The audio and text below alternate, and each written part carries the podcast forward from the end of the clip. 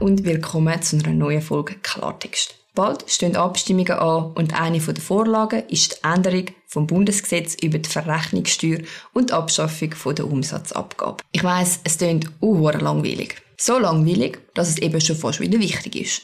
Ich kann es nicht weniger langweilig machen, aber ich versuche es wenigstens kurz und schmerzlos zu verpacken. Ich habe vor dieser Abstimmung auch noch nie von einer Verrechnungssteuer gehört, zum ehrlich zu sein.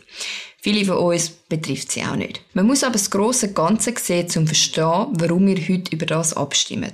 Darum hole ich schnell ein bisschen aus, weil sonst versteht man den Sinn von dieser sehr langweiligen Vorlage tatsächlich nicht. Die OECD hat letztes Jahr eine Steuerreform beschlossen, die eine globale Mindeststeuer von 15% für Grosskonzerne mit einem Umsatz über 750 Millionen Euro im Jahr vorsieht.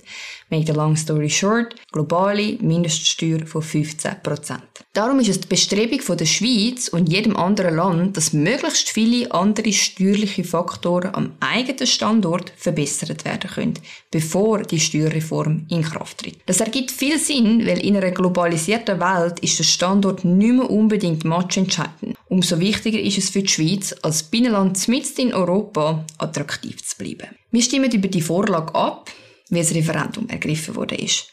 Das heißt, die Steuer abzuschaffen, lege eigentlich in der Kompetenz von Bund und Parlament, aber eine Minderheit möchte das verhindern. Zu dieser Referendumsflut von gewählten Politikern muss ich glaube nicht viel sagen, weil man vermutlich in der Zwischenzeit gemerkt hat, dass ich der Meinung bin, dass Politiker ihren Job machen und nicht mehr über jeden Scheiß abstimmen. Aber so ist es halt. So, und jetzt kommen wir zum langweiligen Teil. Um was geht's bei dieser Vorlage? Was man kennen muss, ist eine Obligation. Wie es der Name schon vermuten lässt, ist eine Obligation eine Verpflichtung. Firmen oder zum Beispiel auch der Bund können Obligationen rausgeben. Die eine Seite bietet eine Obligation an, die andere Seite, zum Beispiel du, kauft sie. Der, der eine Obligation rausgibt, hat damit für einen festgelegten Zeitraum Gelehnungskapital zur Verfügung. Der, der sie kauft, bekommt Zinsen. Es ist also sozusagen ein aufteiltes Darlehen. Das nützt Firmen und dem Bund, sich zu finanzieren. Anders wie eine Aktie ist nämlich eine Obligation auf eine Laufzeit vereinbart. Das heißt, wenn du heute für 10.000 Franken eine Obligation kaufst, mit einer Laufzeit von 10 Jahren, dann siehst du bis dann dein Geld nicht mehr, ausser Zinsen. Soweit, so gut. Genau um diese Zinsen geht es bei dieser Vorlage. Der Bund erhebt auf das Zinseinkommen die ominöse Verrechnungssteuer. Du musst also in deiner Steuererklärung angeben, wie viel Zinseinkommen aus Obligationen du gehabt hast und der Bund zieht von dem 35% ab. Das heißt, auf 1000 Franken Zinsertrag zieht der Staat 350 Franken ab. Das ist jetzt mega dramatisch, aber wenn du in der Schweiz wohnst, bekommst du die Verrechnungssteuer wieder zurück. Es ist ein Anreiz, dass du die Zinseinkommen wirklich angibst. Jetzt gibt es aber ein Problem. Für Investoren und Firmen aus dem Ausland ist es kompliziert oder sogar unmöglich, diese Steuer zurückzufordern. Darum ist es unattraktiver, Geld in Schweizer Obligationen zu investieren, was für unseren Standort schlecht ist. Es bedeutet, dass Schweizer Obligationen lieber in Länder gehandelt werden, wo keine solche Steuer kennen, statt in der Schweiz. Weil die Verrechnungssteuer gilt nur für Obligationen, die in der Schweiz auf den Markt gebracht worden sind. Nicht aber, wenn sie in irgendeinem anderen Land, wo die Steuer nicht kennt, gehandelt wird. Die Vorlage bringt also für dich und mich in direkter Hinsicht nichts. Wir zahlen immer noch genau gleich viel Steuern. Die Vorlage bringt also für dich und mich in direkter Hinsicht nichts. Wir zahlen immer noch genau gleich viel Steuern. Aber die Vorlage bringt etwas für die internationale Standortattraktivität. Und genau das ist es, was wichtig ist, wenn es um die erwähnte globale Mindeststeuer geht. Darum will das Parlament die Verrechnungssteuer auf neue Obligationen abschaffen. Was sagen denn jetzt die Gegner dazu?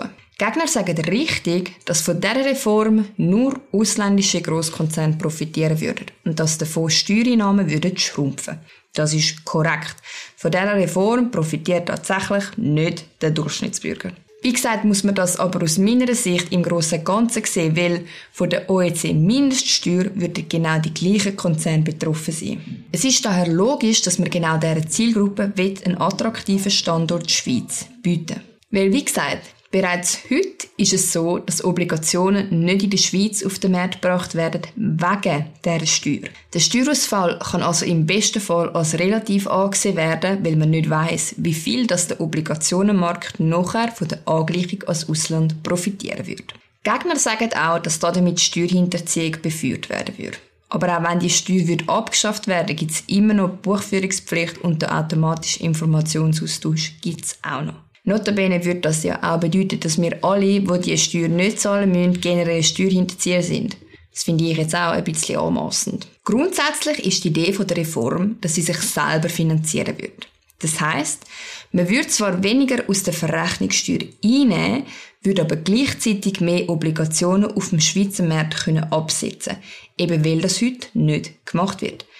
Die Mehreinnahmen vom wachsenden Markt sollten die Ausfälle von dieser Nischensteuer abfangen und die Reform sich, wie gesagt, selber finanzieren. Ich hoffe, es ist nicht zu langweilig gewesen und to make long story short, bei der Verrechnungssteuer geht es darum, eine Steuer abzuschaffen, die es in vielen anderen Ländern nicht gibt und der Schweizer Markt darum für den Handel mit Obligationen unattraktiv macht und umgehen wird. Zusammen mit der OECD-Mindeststeuer, die wird kommen, muss man versuchen, den Standort Schweiz so attraktiv wie möglich zu halten. Von meiner Sicht gibt es ein ganz klares Ja zu dieser Vorlage, weil ich will, dass der Standort Schweiz alles macht, um international attraktiv zu bleiben. In einer so stark globalisierten Welt sind es kleine Sachen, die den Ausschlag geben für einen Standortentscheid. Bitte geht abstimmen und informiert euch. Schaut doch auch noch die anderen Videos zu den anderen Abstimmungsvorlagen auf unserem Kanal. Und ich freue mich auf nächste Woche und die nächste Folge Klartext mit euch. Bis dann.